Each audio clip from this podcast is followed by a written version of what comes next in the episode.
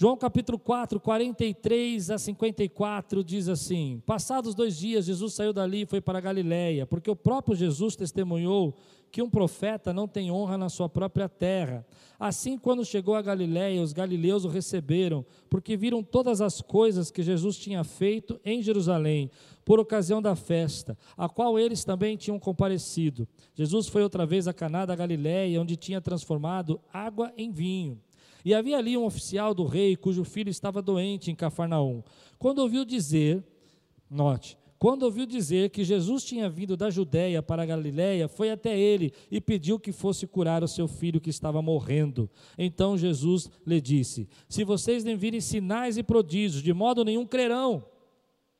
O oficial pediu mais uma vez: Senhor, venha antes que meu filho morra. Jesus respondeu: Vá, o seu filho vai viver. O homem creu na palavra de Jesus e partiu.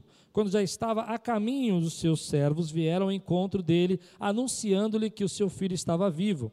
Então perguntou a que horas o seu filho havia se sentido melhor.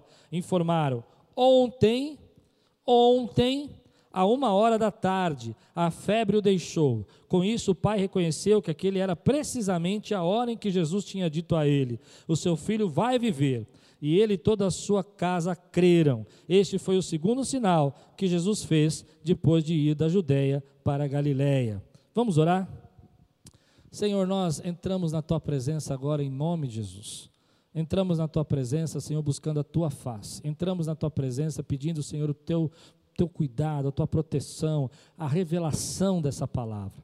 Em nome de Jesus, que venha, Senhor, o teu Espírito sobre nós, nos fortalecer para a honra e glória do teu nome, que vidas possam ser aqui curadas, transformadas, abençoadas e possam, Senhor, ser fortalecidas em nome de Jesus. Amém. Eu esqueci de falar, se seu filho está online, Igreja da Criança aí está todo vapor no YouTube da Igreja da Criança, corre lá, põe um celular para ele, põe um iPad, ele vai gostar muito do trabalho da Igreja da Criança. Eu ia pular essa passagem, a gente estudou João 4, eu falei, ah, Senhor, capítulo 4, agora vamos para o 5 já, e eu vou pregar o capítulo 5 à noite. Mas essa passagem me incomodou um pouco, ela me, me despertou um interesse. Era uma passagem tão simples, mas ela, eu senti que Deus queria falar alguma coisa comigo. E para você entender, o ministério de Jesus começou bem. Ele começou a, a, levar a palavra, a fazer curas, e as pessoas tinham visto os milagres, e a fama de Jesus se espalhou.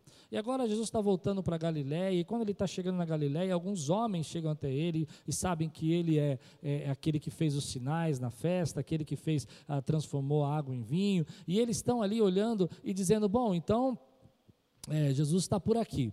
E um, um servo, né, um, alguém que trabalhava com o rei, provavelmente alguém que servia a Roma, pode ser um judeu, podia ser um, um, judeu, podia ser um próprio romano, a gente não sabe, né? Essa passagem lembra um pouco a história, de, algumas histórias da Bíblia que Jesus fez curas parecidas, mas ela, ela não é a mesma. Ah, e, e, eles, então esse homem ficou sabendo. Alguns estudiosos acreditam que ele era um judeu saduceu, que era um dos nobres, que poderia estar ali envolvido na cidade, servindo Roma. Né? Algum, meu querido professor é, Russell Shedd, ele colocou na sua Bíblia que provavelmente poderia ser um desses que a gente vê em Atos, né, que trabalhava como procônsul e essas coisas. A gente não sabe. A gente não sabe. Mas é interessante você perceber que esse homem ficou sabendo, né? Que Jesus estava por ali. Isso me chama a atenção porque ah, ele tinha uma causa, ele tinha um motivo, ele tinha uma dificuldade, seu filho estava ah, para morrer. E ele sabendo que Jesus estava por ali, independente se ele cria em Jesus, independente se ele sabia quem era Jesus, o texto vai dizer para nós que ele não tem, não, não parece conhecer muito bem Jesus. Ele vai até Jesus, ele sabe de Jesus, mas não sabe que ele é o Messias, que ele é ungido de Deus. Ele vai até Jesus pedir a cura para o seu filho. Ele vai clamar por isso. Ele vai falar: Jesus, vem até a minha casa e volta comigo para que eu possa ver meu filho ser curado. Jesus está em Caná da Galiléia, essa é informação é importante. Ele está onde ele transformou a água em vinho. Esse homem estava com seu filho em Cafarnaum. É uma cidade que está mais ou menos a seis horas de caminhada a pé. Para você chegar em Cafarnaum, você tem que caminhar seis horas a pé. Ou duas horas de cavalo. o que provavelmente esse homem poderia ter, sendo ele um, um trabalhador do rei, né? Ele poderia ter. Mas a, a distância era longa. E ele vai até Jesus, provavelmente ele estava resolvendo alguma coisa ali, ou estava, ficou sabendo que Jesus estava pela região, vai até Jesus e pede para Jesus curar o filho dele. E a primeira coisa que, que me chamou a atenção é que problemas acontecem, dificuldades acontecem, lutas acontecem, batalhas acontecem. A gente às vezes não entende muito, né? Por que, que essas coisas acontecem? Mas a Bíblia nunca nos negou que há pessoas que têm seus filhos doentes, há pessoas que passam por dificuldades. E nesse tempo nós estamos com nossos ouvidos alerta para isso. Meu irmão querido, como a gente está com os nossos ouvidos, eu tenho certeza, não sei se você é assim, mas eu, eu sou um ser humano também, eu passo por lutas. É, depois que eu tive essa enfermidade, qualquer dorzinha que me dá, eu falo, meu Deus, o que, que é isso aí? Acontece com vocês também?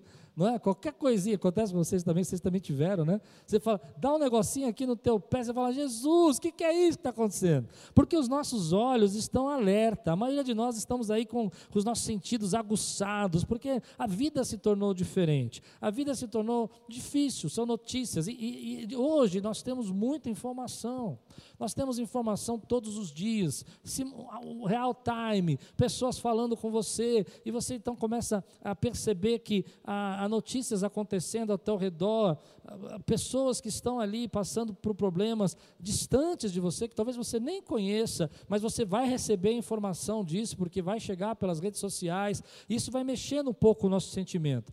Então, a primeira palavra que eu queria trazer aqui é que, como esse homem tinha dificuldades, nós, como seres humanos, temos dificuldade. Como esse homem estava passando por um desespero, muitos de nós estamos angustiados, preocupados e passando por desespero. Mas aqui está algo que Deus tocou meu coração. Quando eu li esse texto, eu falei: Deus, eu preciso de autoridade para pregar isso hoje. Eu quero que o Senhor me dê autoridade, porque ele sabia onde Jesus estava. Ah, aquela situação para ele era uma causa, causa perdida, era uma situação que não tinha saída.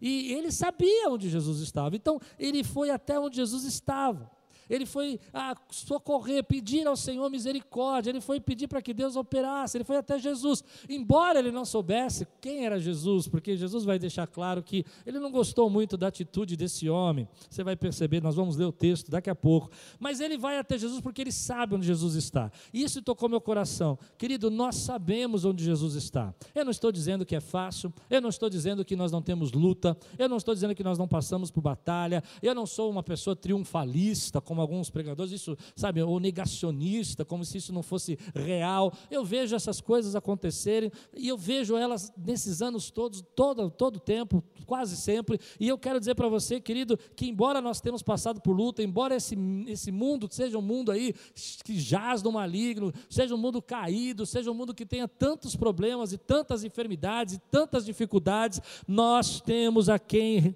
procurar, nós temos a quem buscar, nós sabemos onde Ele está, Ele está sentado ao lado do nosso Deus, Ele é o Rei, Ele continua sendo Deus, Ele vai fazer aquilo que Ele sabe que é o melhor para a nossa vida. Eu sei que eu posso buscar. Eu sei aonde ele está. Ele está no segredo do meu quarto, ali quando eu fecho a porta e dobro os meus joelhos, ele está, ele está dentro de mim através do Espírito Santo que habita dentro da tua vida. Ele está cuidando da nossa vida, querido, nesse tempo todo. Eu glorifico o nome dele, porque nós temos quem procurar. Esse homem, sem conhecer direito Jesus, sem saber quem ele era, e você sabe quem ele é, você sabe quem ele é. Esse homem, sem saber quem ele era, foi procurá-lo. E nós, querido, embora nós tenhamos aí lutas, tenhamos às vezes perdas, nós sabemos quem ele é e nós precisamos procurá-lo. Por quê, querido? Porque os dias se transformaram nesse tempo, num confronto de vontades. Nós precisamos de um milagre como esse homem. E a cada dia a nossa fé vai sendo provada. Cada dia a nossa fé vai passando por uma luta entre a expectativa humana e a soberania de Deus. Essa é a nossa luta hoje.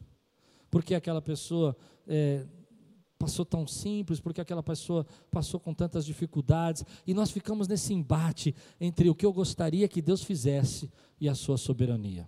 Embora Deus vai ser soberano, sempre, ele vai sempre fazer a vontade dele e a gente nem sempre vai entender. Eu ainda continuo encorajando você, eu continuo consolando você, você sabe que pode procurá-lo. você sabe que Ele está com você. Você sabe que Ele está passando nesse tempo sobre a sua vida, sobre a sua casa, assim como Ele estava passando de novo em Caná da Galileia. Esse confronto entre as nossas vontades e a soberania de Deus é esmagador, porque nós sempre vamos querer que Deus faça aquilo que nós queremos que Ele faça. E o tema da minha mensagem hoje é uma jornada de fé. O tema que Deus me deu é que a nossa fé precisa passar de uma fé superficial, como a desse homem, para uma fé confiante. Para que você vai ver que no final ele vai ter uma fé confiante, para que essa fé confiante se torne numa fé confirmada. De superficial para confiante, de confiante para confirmada. De superficial daquilo que a gente acha que, é, vou explicar o que é essa fé superficial desse homem, para aquilo que seja confiante, para que você deixe, eu sei que ele tem algo para a minha vida, para que essa fé no final seja confirmada. Essa é a jornada que eu quero convidar você para fazer, entre a tua expectativa, entre o que você quer que Deus faça e entre aquilo que é a soberania de Deus nesse tempo. Mas nós sabemos, como esse homem, que nós podemos encontrá-lo. Então, deixa eu dar um conselho para você. Vem cá, vem perto de mim agora. Chega perto. Deixa eu falar para você. Fica pensando coisas do tipo aonde eu errei. Por que, que eu precisei passar por isso? Por que, que Deus permitiu que eu fosse infectado? Ou coisas do tipo, onde está Deus nesse momento? Essas coisas não vão ajudar você em nada elas vão fazer você ficar pensando, pensando, pensando, pensando, pensando, pensando, sem que você consiga sobreviver esse tempo. Essas coisas vão fazer você sentir um tempo de angústia, um tempo de dor, um tempo de batalha, um tempo de dificuldade. E eu estava pensando nisso, que esse não é o momento para isso. Esse é o momento para você procurar o Senhor e orar. Eu sei, você vai dizer para mim, eu sei, você vai dizer, ah, pastor, mas eu tenho orado eu vou falar o que eu sinto no meu coração. Nem sempre, quando eu estou orando, eu estou orando. Algumas vezes eu só estou ruminando, remoendo.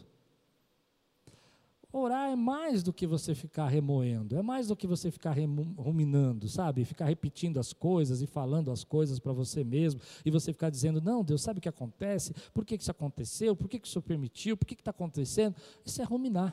Você ficar entrando naquele looping, eu gosto, às vezes eu oro e falo, Deus, me tira do looping. Você fica naquele looping, looping de ficar repetindo as mesmas frases. Meu querido, você sabe onde ele está. Diferente desse homem, você sabe quem ele é. Você sabe o que ele pode fazer.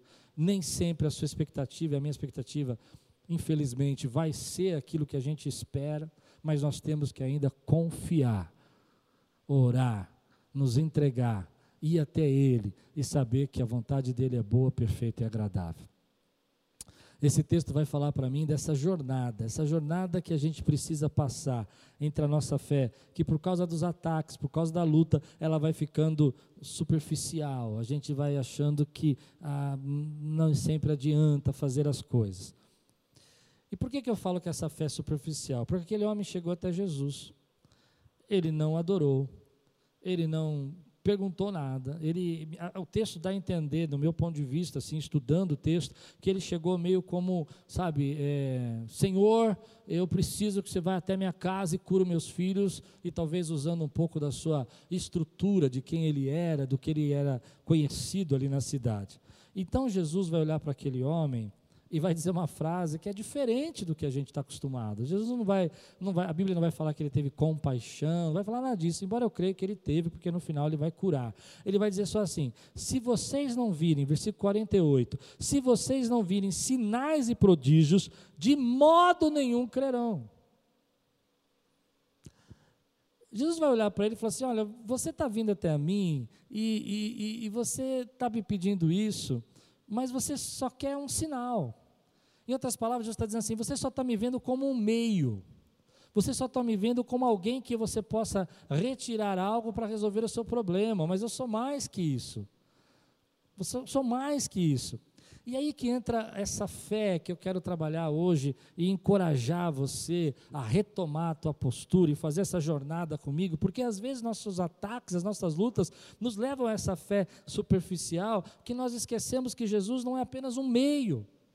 Ele é o Senhor, Ele é o Rei da Glória, Ele é o Deus. O seu maior milagre é que você recebeu a salvação na tua vida que Ele habita dentro de você, que Ele te livrou e continua te livrando nesse tempo todo e vai continuar te sustentando nesse tempo todo. Essa história me chamou a atenção por isso, porque a fé dele era superficial, porque ele não tem nenhum reconhecimento. Ele não diz nada a respeito de Jesus, nenhuma adoração, nenhuma entrega, apenas o pedido.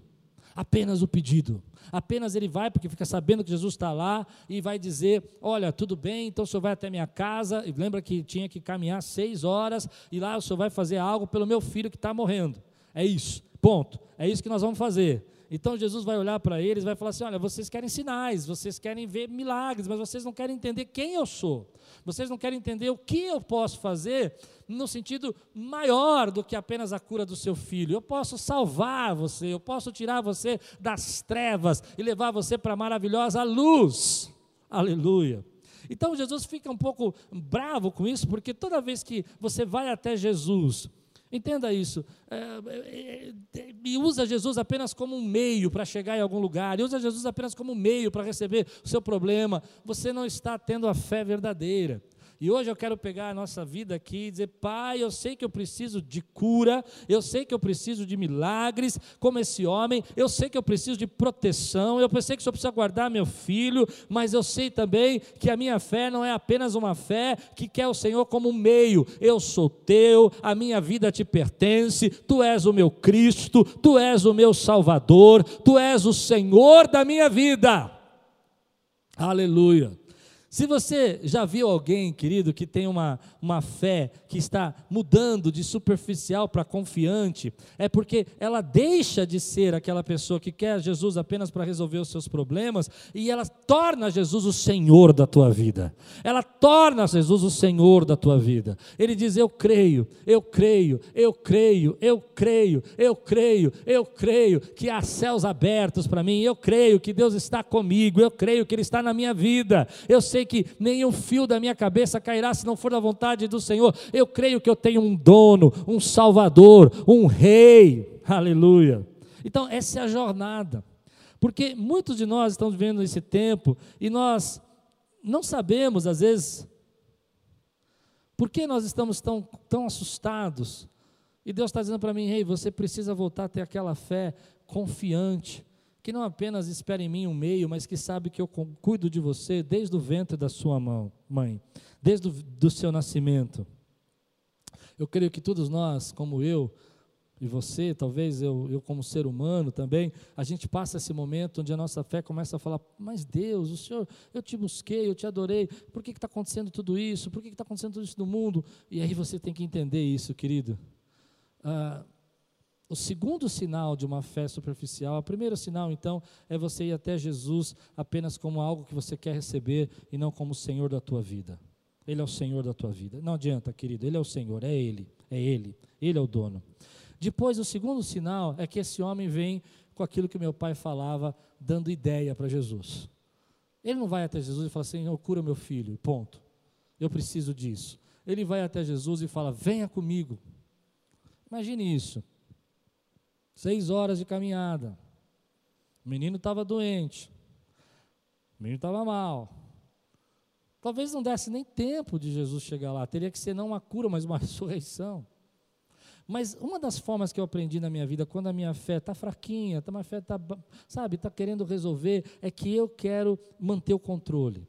Eu quero dizer como Deus tem que fazer as coisas. Eu quero dizer como Deus tem que fazer as coisas e como Deus tem que operar as coisas. Eu quero dizer, eh, eu quero, eu quero ah, dizer para Deus ah, de que maneira Ele tem que agir, ao invés de confiar no poder dele. Ao invés de dizer, Senhor, eu, eu sei que o Senhor vai fazer da sua maneira e eu vou confiar, eu vou descansar, porque eu não posso lutar contra isso, eu não tenho força para resolver isso, mas eu não vou controlar isso. Eu vou colocar o controle nas tuas mãos. Eu não estou dizendo que você não vai se guardar. Acabei de falar quase 10 minutos aqui para você redobrar o seu cuidado, para você tomar o seu cuidado. Isso é uma questão de sabedoria, uma questão de inteligência, uma questão de entender o momento, é uma questão de discernir. Mas o que eu estou dizendo é que mesmo fazendo isso, você não tem o controle. Mesmo fazendo isso, você precisa confiar no Senhor. Então, algumas coisas eu queria encorajar você agora. Você não precisa mais de sinais para saber que Ele é Deus. Eu não preciso mais de sinais para saber que Ele cuida da minha vida. Eu não sei o que Deus tem para mim nem para você, mas o que eu sei, querido, é que eu não preciso mais de sinais para saber que Ele é o Deus que opera nas nossas vidas, que Ele sabe, e que nem olhos viram, nem ouvidos ouviram, nem jamais penetrou no coração do homem o que Deus tem preparado para aqueles que o amam e esperam. Eu não preciso mais de sinais, como Jesus disse, porque a minha fé e a sua fé não é uma fé superficial, é uma fé confiante. É uma fé que sabe, é uma fé que entende, é uma fé que, que vive Deus, é uma fé que já viveu milagres, é uma fé que já viveu resposta. É uma fé que entende que, mesmo que esse tempo possa parecer difícil e a gente está assustado, e a sensação que a gente tem é que ah, as coisas só tendem a piorar, Deus ainda tem a, uma, a última palavra, e pela fé, eu não sou guiado por vistas, eu sou guiado pelo Espírito Santo. Nesse tempo eu sou guiado por essa fé. Então esse homem vai até Jesus e ele vai trazendo essas ideias, ele vai é, é, colocando a, a ideia de como tem que ser feito. Ele não entende quem Jesus é, mas mesmo assim, olha que interessante, mesmo assim, sem a fé aquela fé de, de, confiança ainda. Jesus vai pegar, ele não vai apagar a chama que está acendendo nesse homem, ele vai fazer acender, ele vai curar o filho dele, porque isso é muito lindo, a gente perceber que esse homem talvez não tenha entendido quem ele era, mas mesmo assim Jesus o curou. E há uma coisa que vem no meu coração quando eu leio isso e arde aqui dentro, eu quero que arda dentro do seu coração. Eu espero que Deus fale com você poderosamente nessa manhã, querido. É que Jesus para nós nunca foi o meio, Jesus para nós sempre foi o centro. Ele sempre foi o centro da nossa adoração, Ele sempre foi o centro do nosso louvor, Ele sempre foi o centro da nossa vida. Nós ficamos tristes, nós ficamos preocupados, nós somos seres humanos. Preguei quinta-feira que Jeremias ficou espantado com o que estava acontecendo e a gente também fica espantado às vezes, mas há uma coisa que a gente precisa lembrar: Jesus é o centro, Jesus é o centro, Jesus é o centro. Eu não ia falar isso para você, mas outro dia estava bravo e com isso que estava acontecendo e as perdas e as tristezas e eu tive um sonho lindo. Um sonho com Jesus lindo. E eu sonhei com um jardim maravilhoso. E Jesus sentava do meu lado. Eu não sei se você acredita nisso ou não. E eu falava. Jesus, por que, que está acontecendo? E de repente é, uma paz enchia no meu coração, um lugar lindo, maravilhoso, uma paz enchia no meu coração. E, e Jesus falava para mim: Você está tão preocupado. Está tão preocupado, mas eu estou no controle de tudo está tão preocupado. E esse é um lugar de paz. Às vezes a gente não entende muito como Deus vai trabalhar conosco nesse tempo, mas queria que você dissesse comigo agora. Para mim, Jesus nunca foi um meio, Jesus sempre foi o centro. Para mim, Jesus nunca foi algo para eu usar para conseguir o que eu quero. Jesus sempre foi o meu Salvador e o Senhor da minha vida. Jesus nunca foi uma, uma troca, Jesus nunca foi um negócio, nunca foi uma barganha. Jesus sempre foi para mim o meu Senhor e o meu Salvador. É isso que vai acontecer com esse homem agora, porque você vai perceber a, a, a, o que vai acontecer nesse momento e como esse homem vai ser mudado. João 4,50. A jornada, ele passa por essa fé superficial e ele vai entrar numa fé fortalecida. Olha o que vai acontecer aqui. Jesus respondeu. Aquele homem fala: Senhor, senhor tem que ir comigo até Cafarnaum, nós temos que ir até lá agora, meu filho está doente, vem comigo. Jesus olha para aquele homem e fala assim: Pode ir, o seu filho continuará vivo. Pode ir, o seu filho continuará vivo. O homem confiou na palavra de Jesus e partiu. O homem confiou na palavra de Jesus e partiu. Ei, espera um pouquinho. Só isso? Nenhum sinal? Eu não sei se fosse eu, eu ia pegar meu telefone e ia falar assim, Senhor, espera só um minutinho, eu vou dar uma ligadinha lá em casa para ver se está tudo bem, tá bom? não, não sai daí, que qualquer coisa eu volto e a gente termina essa conversa. Dois minutinhos, fica por aí. Você não faria isso? Fica por aí, né? Eu vou correndo aqui, pego o celular, e aí, Lu, como é que tá? Ó, valeu, Jesus. Esse homem não podia fazer isso, naquele tempo não tinha isso, né? Mas eu fiquei pensando na minha reação de hoje. Eu ia falar, ah, tá, nenhum sinal, e como é que eu vou saber que isso está certo? Me dá mais uma prova, me dá mais um sinal. Esse homem aceitou aquilo que Jesus estava falando. Mas antes que é interessante a gente entender que nesse momento João está pensando, eu queria que você fosse mais fundo comigo, vamos? João está pensando e ele vai citar para nós que esse milagre foi em Caná onde Jesus transformou água em vinho. E não é um acaso ele falar isso, não é um acaso, tá? Ah, mas porque não, só para saber onde era. Não, não, não, não. É porque quando Jesus transformou a água em vinho, ele mostrou o seu poder sobre a criação. Ele é Deus sobre a criação. Ele pega a água e muda a sua substância e muda o seu, as sua, suas moléculas e faz aquilo que seria difícil, é, a natureza demoraria anos para fazer, ele é o Senhor da criação e ele faz isso instantaneamente. E agora, João vai mostrar para nós que não é só Senhor da criação, mas ele é Senhor do tempo, ele é Senhor do espaço. Ele vai dizer: olha, Jesus não tem limitação, ele não precisa estar ali, naquele lugar, para fazer um milagre a, a tantos quilômetros de distância. Ele é soberano sobre o espaço, ele é soberano sobre a distância, ele é soberano sobre o tempo, ele é é soberano, meu querido, olha que coisa tremenda. Eu vou, eu vou viajar agora. Vou, se eu tiver muito médio, faz um sinalzinho que eu paro. Você precisa entender que se eu falar uma palavra daqui, para chegar aí, tá, é, hoje na tua casa, né, através da internet, você está ouvindo isso aqui praticamente com um delay mínimo. Um delay de 30 segundos, mas tem um delay, porque vai passar por todos os lugares e vai chegar aí. Mas quando, aleluia, Jesus falou, não tinha delay, na hora exata, que ele disse, a tantos quilômetros de distância, o menino foi curado, porque ele é soberano sobre o tempo, ele é soberano sobre o espaço. Você precisa entender isso. Ele está dizendo: olha, a nossa limitação, com toda a nossa tecnologia, com fibra ótica, passando aí, e você vai receber com 20, 30 segundos. A gente vê no Zoom, as pessoas acompanhando a gente, acompanhando pelo YouTube, fica tudo atrasado, porque tem um delay. Mas quando Jesus falou, não tem delay, ele é soberano. João vai dizer para nós: olha, ele era soberano sobre para transformar em vinho e na criação, e ele é soberano sobre o tempo, sobre o espaço. Não importa onde você esteja, não importa o que você esteja agora aqui no Brasil, onde você estiver, Deus está aí, querido, decretando a palavra dele sobre sua vida. Aleluia.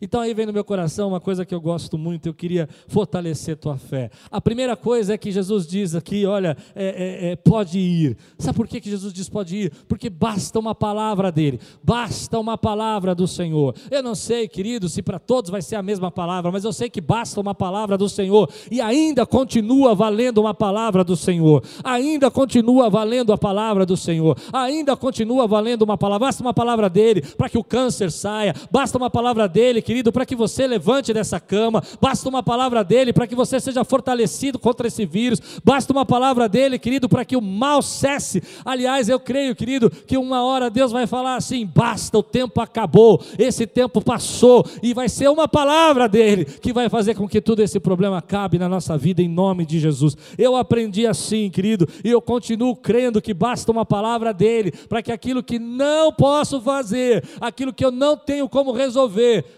possa ser resolvido. Quantas vezes eu quero fortalecer você agora, meu amigo querido, você passou por luta, você passou por dificuldade, nós tivemos batalhas, nós tivemos aí perdas, baixas, mártires, mas mesmo assim Deus continua dizendo: basta uma palavra minha.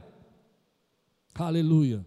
Eu me lembro de momentos da minha vida que eu estava numa situação que eu achei que não ia, não ia conseguir, não ia, não ia sobreviver. E Deus disse assim: basta uma palavra. E Ele deu a palavra, querido. E aquele mal passou. E eu creio que Ele continua ainda sendo Deus que basta uma palavra na nossa vida. Então Ele olha para aquele homem, ele não faz barulho, ele não faz movimento, ele não faz como fazia aqueles homens naquela época para fazer curas e barulhos, gritos. Ele simplesmente fala: pode ir, seu filho vai viver.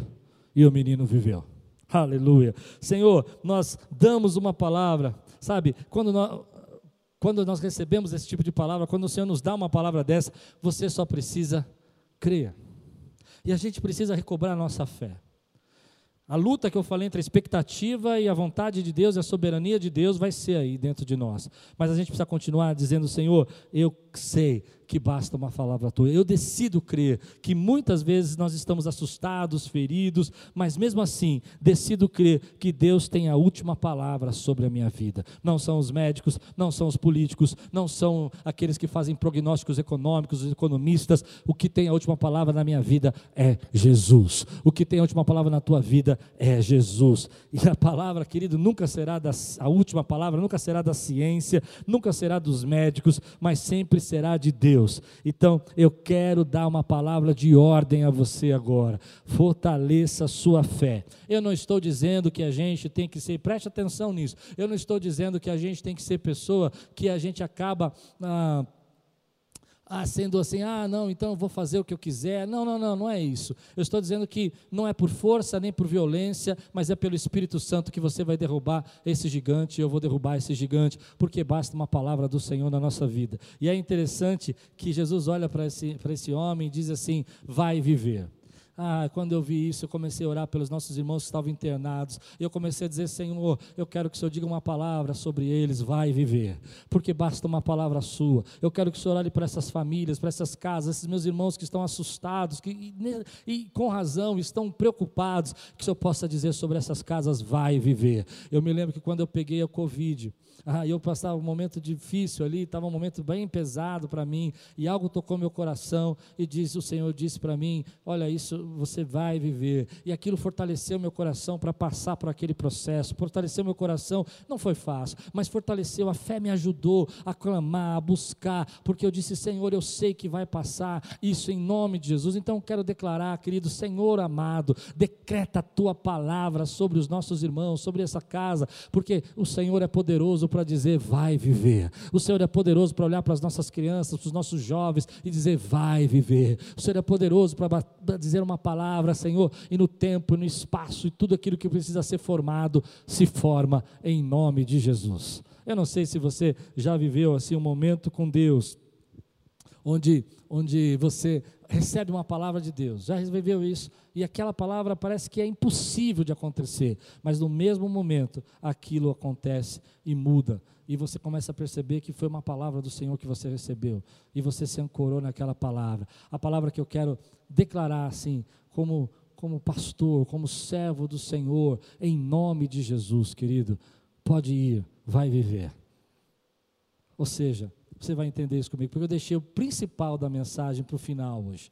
A parte mais legal agora. Recomeça, respira, diga aí, vai viver em nome de Jesus. Eu creio na palavra do Senhor. Porque a parte mais legal da mensagem é que ele vai passar para uma fé agora confiante. E olha o que vai acontecer. A Bíblia diz que o homem partiu. Espera um pouco. Ele só ouviu isso. Ele não teve prova, ele não pôde ligar para a casa dele, ele só ouviu uma palavra do Senhor e ele partiu. Lembra que ele tinha essa fé meio superficial de chegar para Jesus, dizer as ideias, mas agora a Bíblia vai dizer que ele confiou. Confiou. Vou ler de novo 50 para você, para você ver comigo aqui o versículo 50. Confiou. Confiou na palavra de Jesus e partiu. Esse tipo de fé que você precisa ter e eu precisamos ter. É uma fé que confia, é uma fé confiante. Mas esse homem, e é por isso que eu quis pregar essa mensagem, segura aí na cadeira agora. Esse homem confiou tanto, mas confiou tanto. Olha o que vai acontecer aqui que eu nunca tinha reparado isso, e acho que você também nunca reparou. Estando ele a caminho, aí a gente pensa, ah, caminho, então Jesus falou, pode ir, ele pegou o cavalo, sei lá, foi a pé, não sei, e foi embora para casa. Há uma briga aqui teológica, uma briga, fiquei pesquisando isso para você, porque a Bíblia vai dizer no original que era a sétima hora. A sétima hora do judeu é uma da tarde, como está aí nas traduções mais comuns da Bíblia. A sétima hora do, do, do, do romano era às 19 horas, às 7 da noite. Então isso é, é, uma confusão aí. Será que era uma ou sete da noite? Mas eu acredito que pela expressão, pela forma, talvez fosse difícil esse homem procurar Jesus às sete da noite. Eu acho que não foi muito isso que aconteceu. À uma da tarde, a, a, tradução mais aceita, por isso que está na Bíblia. Mas o que me chamou a atenção não foi isso. É que a Bíblia vai dizer, estando ele a caminho, versículos 51 e 52, preste atenção. Seus servos vieram ao seu encontro com notícias que o menino estava vivo. Ótimo. Então ele estava a caminho, o servo veio ao encontro. Oh, meu Deus, eu sinto a presença de Deus. Você sente a presença de Deus aí? Você sente Deus falando com você? Quando perguntou a que horas o seu filho tinha melhorado, eles disseram: a febre o deixou ontem. Ontem, a uma hora da tarde. Assim está na minha tradução. A uma hora da tarde. Bom, pensa comigo eram seis horas de caminhada ou duas horas de cavalo. Jesus falou, pode ir. Só que a tradução aqui, pode ir, é uma tradução que não expressa realmente o que Jesus falou. Na tradução assim, livre, uma tradução mais coloquial, seria pode ir cuidar dos seus negócios, pode ir tocar sua vida, pode ir fazer o que você tem que fazer, vai fazer o que você precisa fazer. E, eu acredito que um dos comentaristas que traz essa tradução é Charles Swindoll, e ele vai dizer isso para nós, ele vai mostrar para nós que exatamente isso que o homem fez, porque ele não foi no mesmo dia. Ele, ele poderia ser um nobre, pegar um cavalo, e duas horas ele estava em Cafarnaum. Mas a Bíblia vai dizer que ah, os homens estavam indo atrás dele, os da família, no dia seguinte. Consegue entender o que eu estou pregando? Não era no mesmo dia. Ele confiou tanto que ele tocou a vida dele. Ele confiou tanto, querido, é claro, que ele continuou fazendo aquilo aquilo que ele foi para lá fazer. E foi exatamente o que ele fez. Jesus falou: Olha, vai fazer o que você tem que fazer, porque teu filho vai viver. Ele falou: Aleluia. Então, se ele vai viver, eu vou fazer o que eu tenho que fazer. Aleluia. Isso falou muito comigo, querido, porque é esse tipo de confiança que nos faz descansar no Senhor que nós precisamos ter hoje. Esse tipo de confiança que você consegue pensar, que você consegue trabalhar. Estou pregando muito rápido. Que você consegue descansar, que você consegue produzir. Eu não estou falando, volto a falar. Se guarde, nesses próximos dois meses aí, se guarde. Mas escute o que eu vou dizer para você, querido. É, ele, ele conseguiu falar, ok, então eu vou fazer o meu melhor, eu vou, eu vou fazer o que eu tenho que fazer, porque eu acredito na palavra de Jesus, eu acredito que Ele vai me guardar. E nesse tempo, a gente às vezes não consegue produzir, não consegue fazer nada, porque a gente fica pensando o que vai acontecer, o que vai ser o nosso futuro, como vai passar, e você começa a se cobrar muito, você começa a ficar é, com atividades assim, um pensamento acelerado, um pensamento que não para, um pensamento que você fala, meu Deus, não consigo parar de pensar nessas coisas, o fulano, naquilo, naquela outra situação. Esse homem falou: Ok, Jesus me deu uma palavra, então eu vou fazer o que eu tenho que fazer. No dia seguinte, ele tocou a vida dele, Seja ele porque ele tenha ficado dormindo lá, porque era perigoso viajar à noite, ou seja porque era uma hora da tarde, ele tinha coisas para fazer, não sei, mas o que eu, eu, creio que a Bíblia quando diz a uma da tarde é porque a maioria com, concorda que seria mais claro para João escrever a uma da tarde, e aí quando ele vai, isso é muito interessante, ele vai, os homens da, família dele, as pessoas que ele conhece estão vindo até ele, e vão falar, olha, o teu filho já está curado, teu filho já está curado, e é esse tipo de descanso que eu quero trazer para a tua vida hoje. A palavra de ordem para mim é tenha esperança. Há coisas que você, eu fico preocupado com os nossos irmãos que não podem, por exemplo, trabalhar em home office. Que não podem, por exemplo, abandonar o seu posto. Eu me solidarizo muito, sabe, com esses irmãos que, infelizmente, precisam, precisam estar fazendo os seus trabalhos, estar trazendo seu sustento para a sua casa. Quando eu digo infelizmente, é no sentido de que não podem, por exemplo, ficar isolados nesse momento que foi tão forte para São Paulo. E a cabeça da gente não para, querido, a gente não consegue parar de pensar nisso. E é esse tipo de fé que sai para uma fé superficial, para uma fé confiante, que diz: Senhor, eu vou fazer o meu melhor, eu vou fazer tudo o que eu puder, mas há coisas que eu não consigo fazer. E eu creio na Sua palavra. Eu creio na Sua palavra. Eu creio que o Senhor vai cuidar de mim, que seus planos para mim são perfeitos. Eu vou Vou mais fundo nisso. Eu vou parar de ficar vendo só notícias ruins. Eu vou parar de ficar somatizando os problemas. Vou chorar com aquele que precisa chorar, vou consolar aquele que precisa consolar, mas vou descansar. Vou tocar o que eu tenho que tocar, porque eu não posso parar, mas eu vou descansar. Esse tipo de fé que nos leva a seguir em frente. Esse tipo de fé que nos leva a falar: Senhor, eu sei que eu me preocupo, que eu fico ansioso, mas eu quero aprender a ter fé no tempo de crise. Outro dia eu estava, eu não sei se todo mundo passa por isso, mas ouvindo um amigo pastor dizendo que é um cara super tranquilo, dizendo que ele também estava em pânico no mercado. Eu outro dia estava numa eu não sei onde eu tinha ido, mas eu sei que eu fui comprar alguma coisa para casa. E aí, quando eu volto, eu peguei a máscara, pus no carro. E quando eu pus a máscara, eu pus ela do lado ao contrário. Vocês já fizeram isso alguma vez? Já? E quando você olha, você fala: Meu Deus, o que adianta eu usar essa máscara o tempo todo, olhando para frente?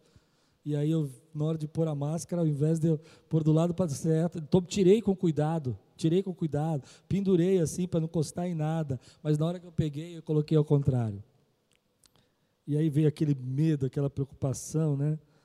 E, e aí veio no meu coração: se o Senhor não nos guardar, querido, em vão vigia o sentinela. Esse homem começou a ter fé em tempo de crise. E nós podemos ter fé em tempo de crise. Quero fortalecer a tua fé, querido, que a tua fé seja confiante. Porque depois que a fé dele é confiante, ela vai se tornar uma fé confirmada. Ou seja, ele vai chegar para os homens e vai dizer assim: que horas aconteceu isso? A uma da tarde. E ele vai dizer: exatamente a hora que Jesus falou que ele ia ser curado. A minha fé foi confirmada. A minha fé foi confirmada. A minha fé foi confirmada. A palavra de ordem para mim e para você agora é esperança é confiança para que uma fé seja confirmada. A palavra para mim e para você é que tudo vai passar. Isso vai passar. E nós precisamos seguir em frente. E nós precisamos ter força para fazer isso, mesmo em meio à crise. E para isso nós precisamos ter essa fé que confia, igual esse homem, que consegue descansar no desespero do filho que está doente, sem ter notícias, mas consegue fazer aquilo que ele precisava fazer, ou esperar, ou fazer os trabalhos dele. A esperança do meu coração é quando Jesus disser: já deu, passou, então tudo isso irá passar. Mas às vezes a ansiedade vem no nosso coração, às vezes a ansiedade vem na nossa alma e faz a gente se afastar de Deus e voltar a essa fé superficial. Mas aí me lembrei de um versículo que diz assim: quem de vocês? Espero que isso fortaleça você e te traga esperança. Por mais que se preocupe, por mais que se preocupe, pode acrescentar uma hora que seja a sua vida. Quem de vocês, Lucas capítulo 12, versículo 25, Jesus falou: Quem de vocês, por mais que você se preocupe, por mais que você faça o seu melhor, por mais que você tente, pode acrescentar uma hora que seja a tua vida. Eu preciso falar isso de novo. Ah, então vamos tirar as máscaras e vamos sair pela rua? Não, querido. Isso é falta de sabedoria. É trazer problemas desnecessários. É trazer sequelas. É infligir a vida do outro. O que eu estou dizendo, querido, é que Há coisas que fogem do nosso controle. E por mais que eu me preocupe, a minha vida e a sua vida está na mão do Senhor. E eu oro, querido, para que Deus venha nesse tempo e controle a tua ansiedade. Controle a minha ansiedade. Eu vou terminar assim. Que Deus nesse tempo venha através da tua vida e venha trazer uma fé confiante que vai ser confirmada quando tudo isso passar. Que vai ser confirmada quando você olhar para trás e vai dizer: Eu não entendi porque eu passei por isso. Eu não entendi porque eu tinha que viver isso. mas hoje eu sei que Deus estava cuidando da minha vida o tempo todo. Como eu gostaria, querido, de poder abrir os céus, de poder entrar nos hospitais e dizer: vai viver. Como eu gostaria. Mas eu creio, querido, que Deus tem falado isso a nosso respeito. Que Deus tem cuidado de nós. Então pode ir. Pode ir abraçar seus filhos.